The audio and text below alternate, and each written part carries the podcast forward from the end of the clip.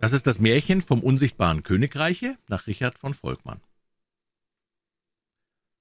In einem kleinen Hause, welches wohl eine Viertelstunde abseits von dem übrigen Dorfe auf der halben Berghöhe lag, wohnte mit seinem alten Vater ein junger Bauer namens Jörg. Es gehörten zu dem Hause so viel Ackerfeld, dass beide eben keine Sorgen hatten. Gleich hinter dem Hause fing der Wald an, mit Eichen und Buchen so alt, dass die Enkelkinder von denen, welche sie gepflanzt hatten, schon seit mehr als hundert Jahren tot waren. Vor ihm aber lag ein alter zerbrochener Mühlstein. Wer weiß, wie der dahin gekommen war. Wer sich auf ihn setzte, der hatte eine wundervolle Aussicht hinab ins Tal, auf den Fluss, der das Tal durchströmte, und die Berge, die jenseits des Flusses aufstiegen. Hier saß der Jörg am Abend, wenn er seine Arbeit auf dem Feld getan hatte, den Kopf auf die Hände und die Ellbogen auf die Knie gestützt, oft stundenlang und träumte, und weil er sich wenig um die Leute im Dorf bekümmerte und meist still und in sich gekehrt einherging, wie einer, der an allerhand denkt, nannten ihn die Leute spottweise Traumjörge. Dies war ihm jedoch völlig gleichgültig. Je älter er aber ward, desto stiller wurde er, und als sein alter Vater endlich starb und er ihn unter einer großen alten Eiche begraben hatte, wurde er ganz still. Wenn er dann auf dem alten zerbrochenen Mühlsteine saß, was er jetzt viel häufiger tat als zuvor, und hinab in das herrliche Tal sah, wie die Abendnebel an dem einen Ende hereintraten und langsam an den Bergen hinwandelten, wie es dann dunkler wurde und dunkler, bis zuletzt der Mond und die Sterne in ihrer ganzen Herrlichkeit am Himmel heraufzogen, dann wurde es ihm so recht wunderbar ums Herz. Denn dann fingen die Wellen im Fluss zu singen an, anfangs ganz leise, bald aber deutlich vernehmbar, und sie sangen von den Bergen, wo sie herkämen, vom Meer, wo sie hinwollten, und von den Nixen, die tief unten im Grunde des Flusses wohnten. Darauf begann auch der Wald zu rauschen, ganz anders wie ein gewöhnlicher Wald, und erzählte die wunderbarsten Sachen. Besonders der alte Eichbaum, der an seines Vaters Grabe stand, der wusste noch viel mehr als die anderen Bäume. Die Sterne aber, die hoch am Himmel standen, bekamen die größte Lust herabzufallen und in den grünen Wald und in den blauen Strom und flimmerten und zitterten wie jemand, der es gar nicht mehr aushalten kann. Doch die Engel von denen hinter jedem Stern einer steht, hielten sie jedes Mal fest und sagten, Sterne, Sterne, macht keine Torheiten, ihr seid ja viel zu alt dazu, viele tausend Jahre und noch mehr, bleibt im Lande und nährt euch redlich. Es war ein wunderbares Tal. Aber alles das sah und hörte bloß der Traumjörge. Die Leute, welche im Dorf wohnten, ahnten gar nichts davon, denn es waren ganz gewöhnliche Leute. Dann und wann schlugen sie einen von den alten Baumriesen um, zersägten und zerspellten ihn und wenn sie eine hübsche Klafter aufgerichtet hatten, sprachen sie, nun können wir uns wieder eine Weile Kaffee kochen. Und im Fluss wuschen sie ihre Wäsche. Das war ihnen sehr bequem. Von den Sternen aber, wenn sie so recht funkelten, sagten sie weiter nichts als, hm, es wird heute Nacht recht kalt werden, wenn nur unsere Kartoffeln nicht erfrieren. Versuchte es einmal der arme Traumjörge, ihnen eine andere Meinung beizubringen, so lachten sie ihn aus. Es waren eben ganz gewöhnliche Leute. Wie er nun so eines Tages wieder auf dem alten Mühlsteine saß und bei sich bedachte, dass er doch auf der ganzen Welt Mutterseelen allein sei, schlief er ein. Da träumte ihm, es hinge vom Himmel eine goldene Schaukel an zwei silbernen Seilen herab. Jedes Seil war an einem Stern befestigt, auf der Schaukel aber saß eine reizende Prinzessin und schaukelte sich so hoch, dass sie vom Himmel zur Erde herab und von der Erde wieder zum Himmel hinaufflog. Jedes Mal, wenn die Schaukel bis an die Erde kam, klatschte die Prinzessin vor Freude in die Hände und warf ihm eine Rose zu. Und plötzlich rissen die Seile, und die Schaukel mit der Prinzessin flog weit in den Himmel hinein, immer weiter, immer weiter, bis er sie zuletzt nicht mehr sehen konnte. Da wachte er auf, und als er sich umsah, lag neben ihm auf dem Mühlsteine ein großer Strauß von Rosen. Am nächsten Tag stief er wieder ein und träumte dasselbe. Beim Erwachen lagen richtig die Rosen wieder da. So ging es die ganze Woche hindurch. Da sagte sich Traumjörge, dass er doch irgendwann etwas Wahres an dem Traum finden müsste, weil er ihn immer wieder träumte. Er schloss sein Haus zu und machte sich auf, die Prinzessin zu suchen. Nachdem er viele Tage gegangen war, erblickte er von weitem ein Land, wo die Wolken bis auf die Erde hingen. Er wanderte rüstig darauf zu, kam aber in einen großen Wald. Plötzlich hörte er hier ein ängstliches Stöhnen und Wimmern, und als er auf die Stelle zugegangen war, von welcher das Gestöhn und Gewimmer herkam, sah er einen ehrwürdigen Greis mit silbergrauem Barte auf der Erde liegen. Zwei widerlich hässliche, splitternackte Kerle knieten auf ihm und suchten ihn zu erwürgen. Da blickte er um sich, ob er nicht irgendeine Waffe fände, mit der er den beiden Kerlen zu Leibe gehen könnte, und da er nichts fand, riss er in seiner Todesangst einen großen Baumast ab. Kaum jedoch hatte er diesen erfasst, als er sich in seinen Händen in eine mächtige helle Barde verwandelte. Damit stürmte er auf die beiden Ungeheuer los und rannte sie ihnen durch den Leib, so dass sie mit Geheul den Alten losließen und fortsprangen. Darauf hob er den ehrwürdigen Greis auf, tröstete ihn und fragte, warum ihn die beiden Kerle hätten erwürgen wollen. Da erzählte jener, er sei der König der Träume und aus Versehen etwas vom Wege ab in das Reich seines größten Feindes, des Königs der Wirklichkeit gekommen. Sobald dies der König der Wirklichkeit bemerkt habe, hätte er ihn durch zwei seiner Diener auflauern lassen, damit sie ihm den Garaus machen. »Hattest du denn dem König der Wirklichkeit etwas zuleide getan?« fragte Traumjörge. »Behüte Gott«, versicherte jener. »Er wird aber überhaupt sehr leicht gegen andere ausfällig. Dies liegt in seinem Charakter, und mich besonders hasst er wie die Sünde.« »Aber die Kerle, die er geschickt hatte, dich zu erwürgen, waren ja ganz nackt.« »Jawohl«, sagte der König, »splitterfasernackt.« das ist so Mode im Lande der Wirklichkeit.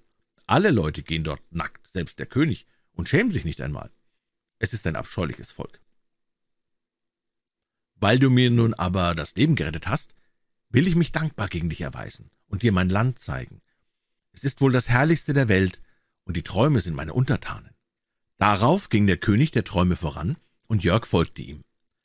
Als sie an die Stelle kamen, wo die Wolken auf die Erde hingen, wies der König auf eine Falltüre, welche so versteckt im Busch lag, dass sie gar nicht zu finden war, wenn man es nicht wusste. Er hob sie auf und führte seinen Begleiter fünfhundert Schritte hinab in eine hell erleuchtete Grotte, welche sich meilenweit in wunderbarer Pracht hinzog. Es war unsäglich schön. Da waren Schlösser auf Inseln mitten in großen Seen, und die Inseln schwammen umher wie Schiffe. Wenn man in ein solches Schloss hineingehen wollte, brauchte man sich nur an das Ufer zu stellen und zu rufen, Schlösslein, Schlösslein, schwimm heran, dass ich in dich reingehen kann. Dann kam es von selbst an das Ufer. Weiter waren noch andere Schlösser da auf den Wolken, die flogen langsam in der Luft.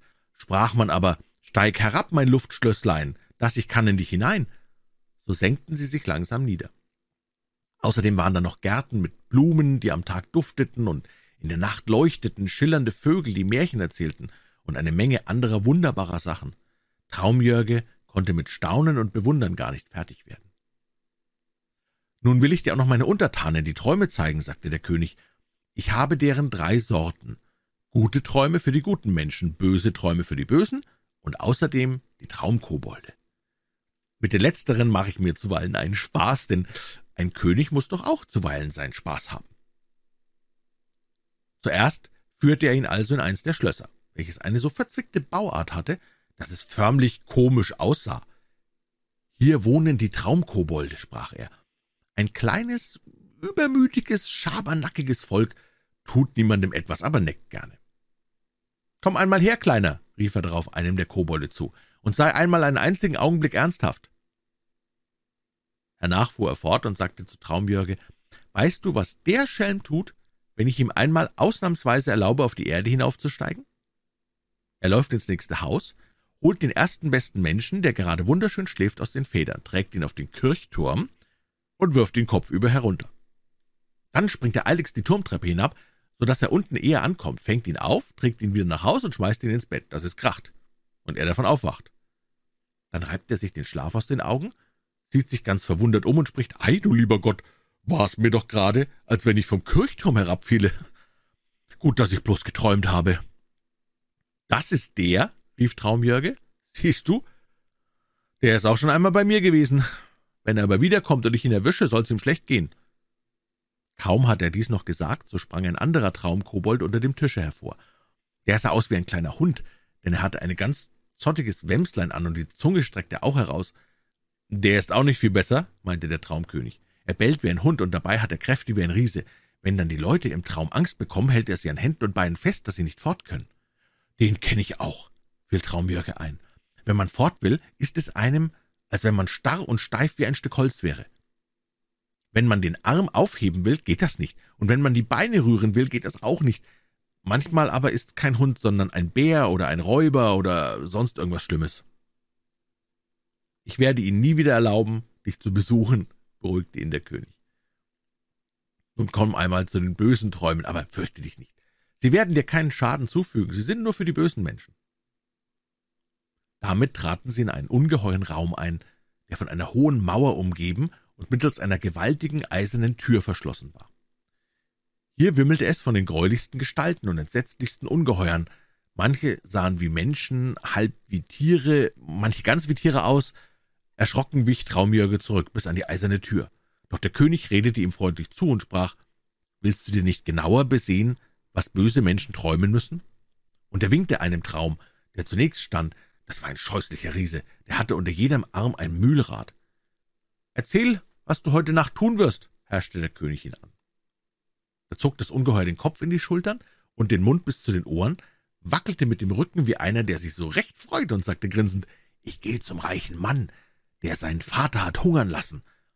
Als der alte Mann sich eines Tages auf die steinerne Treppe vor dem Hause seines Sohnes gesetzt hatte und um Brot bat, kam der Sohn und sagte zum Gesinde, »Jagt mir einmal den Hampelmann dort fort!« Da gehe ich nun nachts zu ihm und zieh ihn zwischen den beiden Mühlrädern durch, bis alle Knochen, hübsch kurz und klein, gebrochen sind. Ist er dann so recht schmeidig und zapplig geworden, so nehme ich ihn am Kragen, schüttle ihn und sage, siehst du, wie hübsch du zappelst, du Hampelmann. Dann wacht er auf, klappert mit den Zähnen und ruft, Frau, bring mir noch ein Deckbett, mich friert. Und wenn er wieder eingeschlafen ist, mache ich's aufs Neue. Als Traumjörge dies gehört, drängte er sich mit Gewalt zur Tür hinaus, den König nach sich ziehen und rief, nicht einen Augenblick länger bleibe ich hier bei den bösen Träumen, das ist dir entsetzlich. Der König führte ihn nun in einen prächtigen Garten, wo die Wege von Silber, die Beete von Gold und die Blumen von geschliffenen Edelstein waren. In dem gingen die guten Träume spazieren. Das erste, was er sah, war ein Traum, wie eine junge, blasse Frau, die hatte unter dem einen Arm eine Arche Noah und unter dem anderen einen Baukasten. »Wer ist das?« fragte Traumjörge. »Die geht abends immer zu einem kleinen, kranken Knaben, dem seine Mutter gestorben ist. Am Tag ist er ganz allein und niemand bekümmert sich um ihn, aber gegen Abend geht sie zu ihm, spielt mit ihm und bleibt die ganze Nacht. Er schläft immer schon sehr früh ein, deshalb geht sie auch so zeitig. Die anderen Träume gehen viel später. Komm nun weiter, wenn du alles sehen willst, müssen wir uns sputen. Darauf ging sie tiefer in den Garten hinein, mitten unter die guten Träume. Es waren Männer, Frauen, Greise, Kinder, alle mit lieben und guten Gesichtern und in den schönsten Kleidern. In den Händen trugen viele von ihnen alle möglichen Dinge, die sich das Herz nur wünschen kann. Auf einmal blieb Traumjörge stehen und schrie so laut, dass alle Träume sich umdrehten. »Was hast du denn?« fragte der König.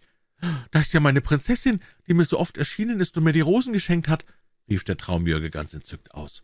»Freilich, freilich«, erwiderte jener, »das ist sie, nicht wahr? Ich habe dir immer einen sehr hübschen Traum geschickt. Es ist beinahe der hübscheste, den ich habe.« Da lief der Traumjörge auf die Prinzessin zu, die gerade wieder auf ihrer kleinen goldenen Schaukel saß und sich schaukelte.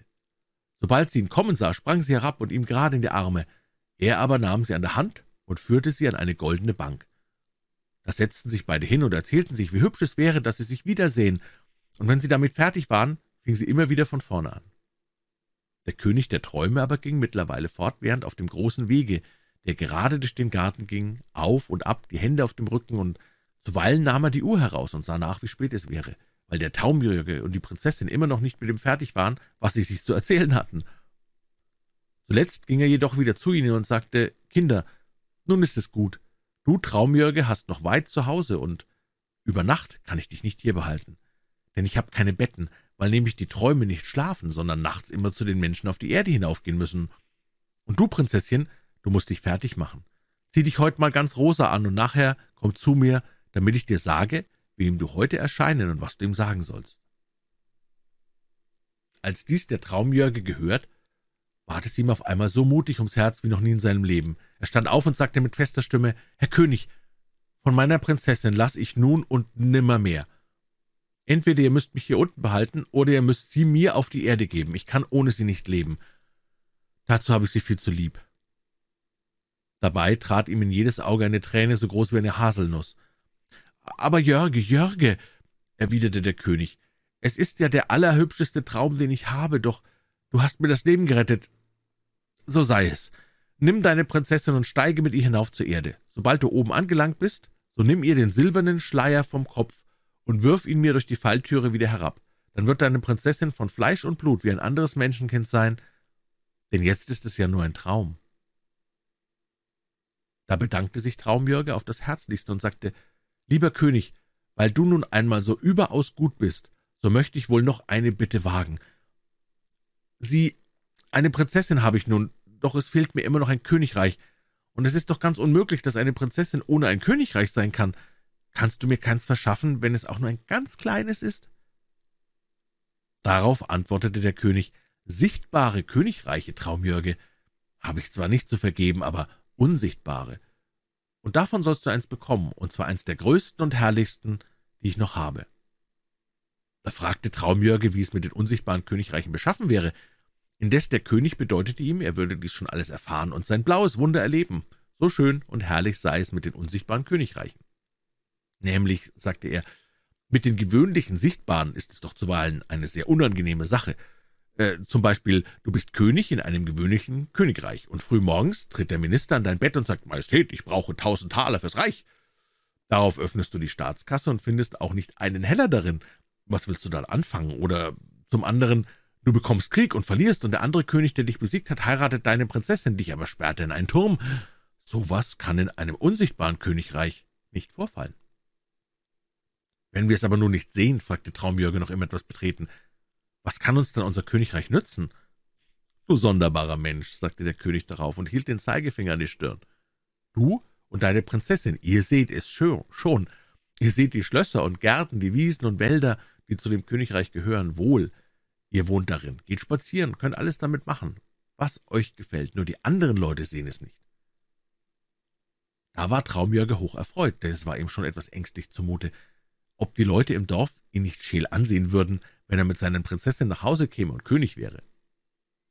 Er nahm sehr gerührt Abschied vom König der Träume, stieg mit der Prinzessin die fünfhundert Stufen hinauf, nahm ihr den silbernen Schleier vom Kopf und warf ihn hinunter.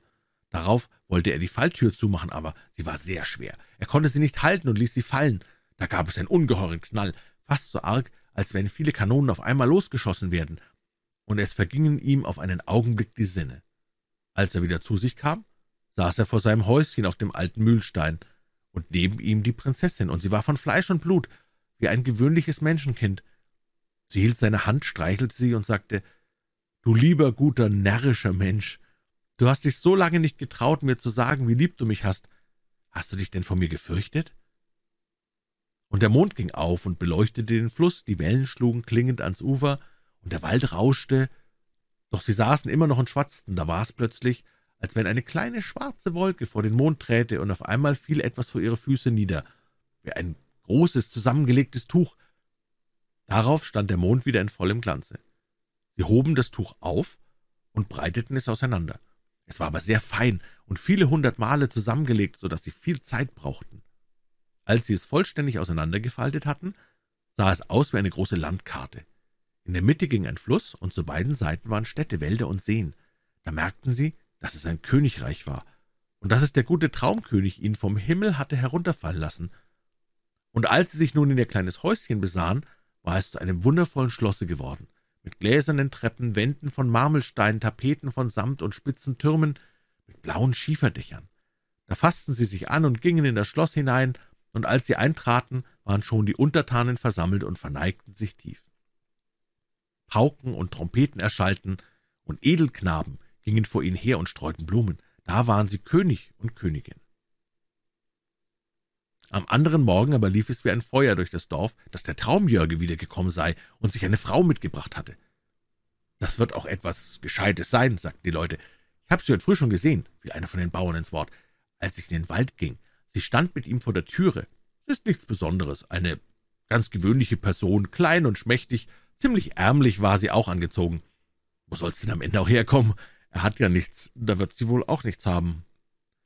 So schwatzten sie die dummen Leute, denn sie konnten es nicht sehen, dass es eine Prinzessin war, und dass das Häuschen sich in ein großes, wundervolles Schloss verwandelt hatte, bemerkten sie in ihrer Einfalt auch nicht, denn es war eben ein unsichtbares Königreich, was dem Traumjörge vom Himmel heruntergefallen war. Aus diesem Grunde bekümmerte er sich auch um die dummen Leute gar nicht, sondern lebte in seinem Königreich und mit seiner lieben Prinzessin herrlich und vergnügt. Und er bekam sechs Kinder, eins immer schöner wie das andere, und das waren lauter Prinzen und Prinzessinnen. Niemand aber wusste es im Dorf, denn das waren ganz gewöhnliche Leute und viel zu einfältig, um es einzusehen.